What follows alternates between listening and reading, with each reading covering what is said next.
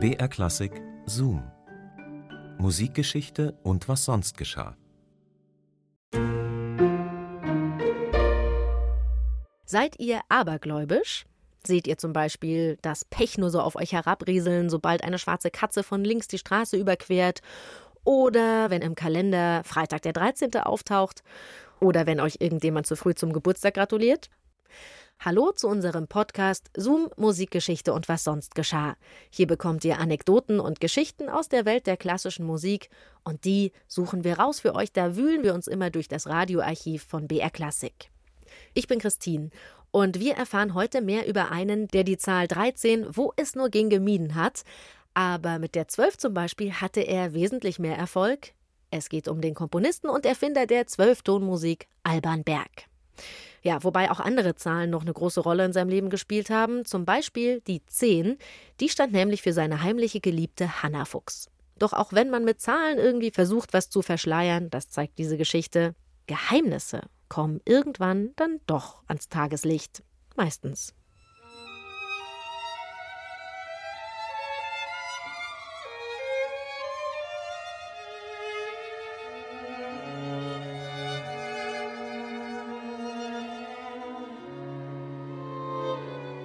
Sie hat mir, meine Hanna, auch noch andere Freiheiten gelassen.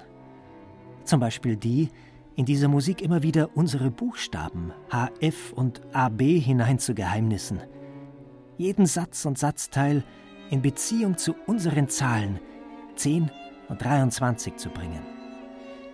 Ich habe dies und vieles andere Beziehungsvolle für dich, für die allein, trotz umstehender Widmung, ja jede Note dieses Werkes geschrieben ist, in diese Partitur hineingeschrieben. Möge sie so ein kleines Denkmal sein einer großen Liebe. Sie half ihm dabei, die Methode der Komposition mit nur zwölf aufeinander bezogenen Tönen. Erfindung eines gewissen Arnold Schönberg.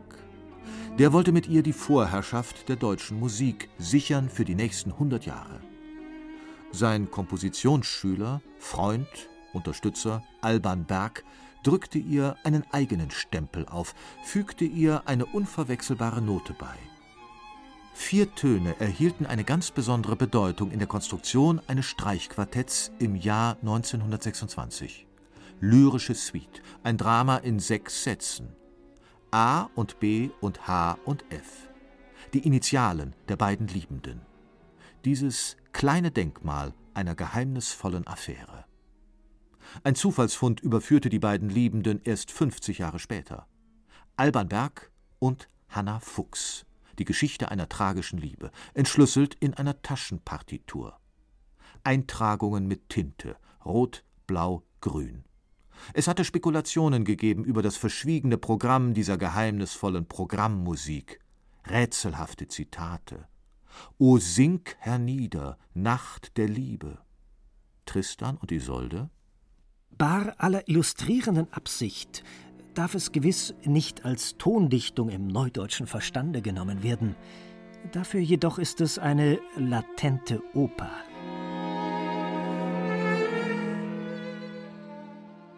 Er theoretisierte vieldeutig, dieser Student, dessen Traum es gewesen war, ein Zwölftonkomponist zu werden.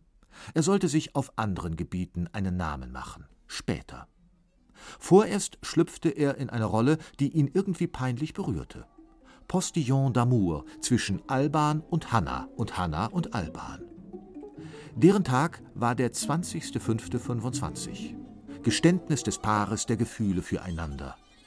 Mysterioso. Dennoch war alles Geheimnis. Alle Instrumente spielen mit Dämpfer. Wie ein Geflüster. Hanna Fuchs Robertin war die Frau eines Prager Industriellen, die Schwester von Franz Werfel. Der wiederum verheiratet mit Alma Mahler. Sie hatte Berg diese Unterkunft für einen Prager Aufenthalt beschafft. Außerdem war sie eine Freundin von Helene Berg. Soweit, so verwickelt. Ein Kompositionsstudent namens Adorno jedenfalls glaubte durch die Einführung des Begriffs latente Oper die persönlichen Momente in der lyrischen Suite so objektiviert zu haben, dass niemand nach den privaten Motiven suchen werde. Er irrte. Immerhin, Bergs Schüler schwiegen.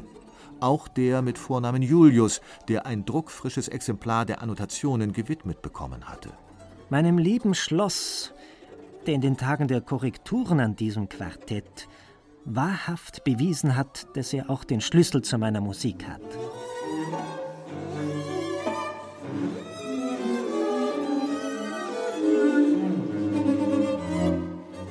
Mein Hauptcharakterzug ist Treue. War ich in der vorigen Inkarnation doch sicherlich ein Hund. Und soll ich wieder einer werden, in einer späteren also von vorn anfangen, der an Staupe zugrunde geht, wenn ich mich gegen die Treue versündige. Belog Alban Berg seine Frau Helene, die er treuherzig Goldchen nannte?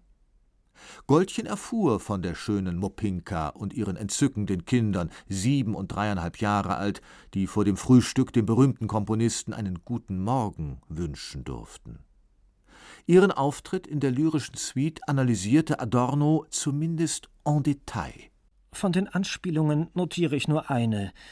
Im zweiten Satz symbolisiert das erste Thema Hannah, das zweite ihren Mann, das dritte aus zwei kontrastierenden Bestandteilen die beiden Kinder. Die charakteristische Note C entspricht nach der alten Solmisation einem doppelten Do. Das jüngere fuchsische Kind heißt Dodo. Ein Hermeneutiker, der der lyrischen Suite sich bemächtigte, hätte für den Rest seines Lebens daran zu tun.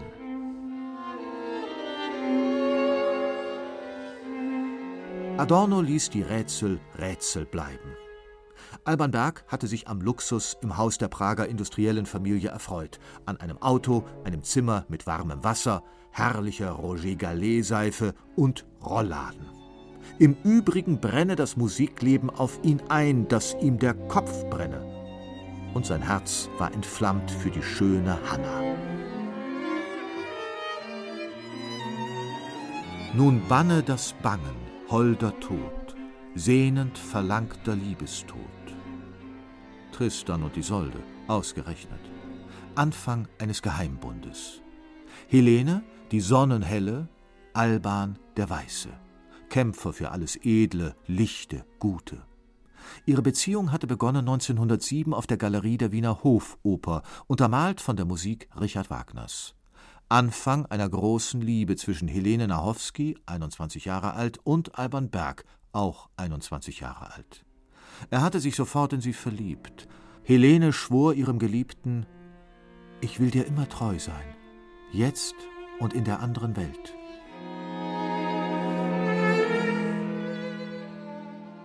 Sehnend verlangter Liebestod, romantische Liebesphilosophie, metaphysische Erotik, das Ideal der einzigen ewig dauernden Liebe. Im irdischen? Unmöglich. Helene und Alban und Alban und Helene warten immer den Anschein einer perfekten Beziehung, die ja begonnen hatte mit dem Tristan-Akkord. Was den Komponisten nicht daran hinderte, diesen ausgerechnet in der lyrischen Suite zu zitieren. Die Affäre mit Hannah Fuchs dauerte zehn Jahre und sieben Monate, bis zu seinem Tod im Jahr 1935. Helene Berg ahnte die Affären ihres Mannes vermutlich. Dem ehemaligen Postillon d'amour mit Namen Adorno schien das Wissen um die lyrische Suite ein wenig peinlich zu sein. Er schrieb einmal in der Art eines Zynikers über viel Tragik und große Gefühle im Leben des Alban Berg eine Story. Das Unhappy End gewissermaßen mitkomponiert – und man hatte das Gefühl, dass diese Affären bei ihm von Anfang an ein Stück des Produktionsapparats bildeten, dass sie ganz im Sinne des österreichischen Witzes verzweifelt, aber nicht ernst waren.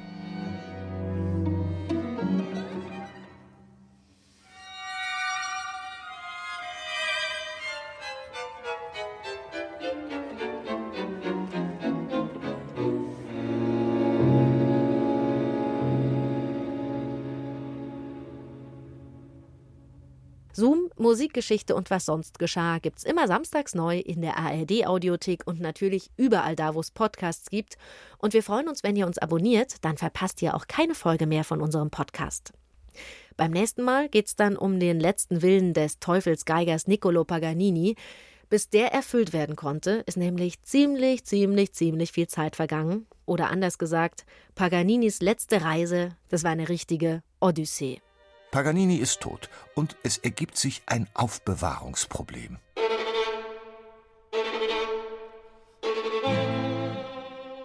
Er muss beerdigt werden.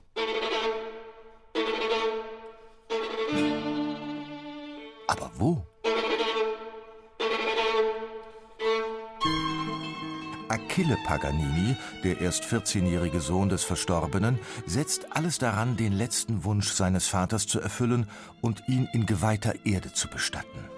Die Kirche aber lehnt ab.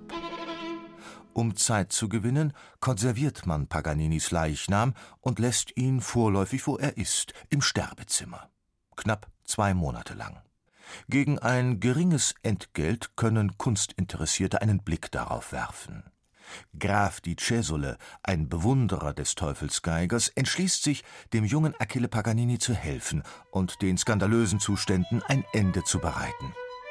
Der Tote zieht um in den hauseigenen Keller des Grafen.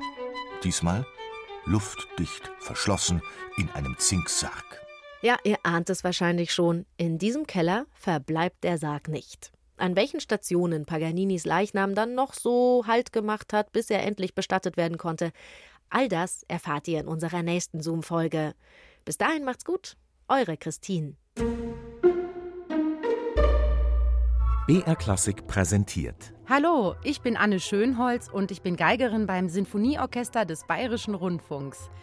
In meinem Podcast Schönholz nehme ich Sie mit hinter die Kulissen des BRSO und zeige unser Orchesterleben von allen Seiten. Sie sind hautnah dabei, wenn unser Konzertmeister extrem an Lampenfieber leidet. Von jedem Konzert, ich dachte, ich will nicht raus. Sie erfahren, was bei unseren Solistinnen und Solisten wie Anne-Sophie Mutter Backstage so los ist. Im Prinzip sind meine Hunde immer Backstage dabei. So ein paar Haare in das Stradivari drin, das ist das Geheimnis des Klanges. Und auch unser zukünftiger Chefdirigent Sir Simon Rattle steht mir per Telefon in jeder Podcast-Folge zur Seite. Have you got a question? Schönholz, der Orchester-Podcast des BRSO. Jeden Dienstag in der ARD-Audiothek und überall sonst, wo es Podcasts gibt.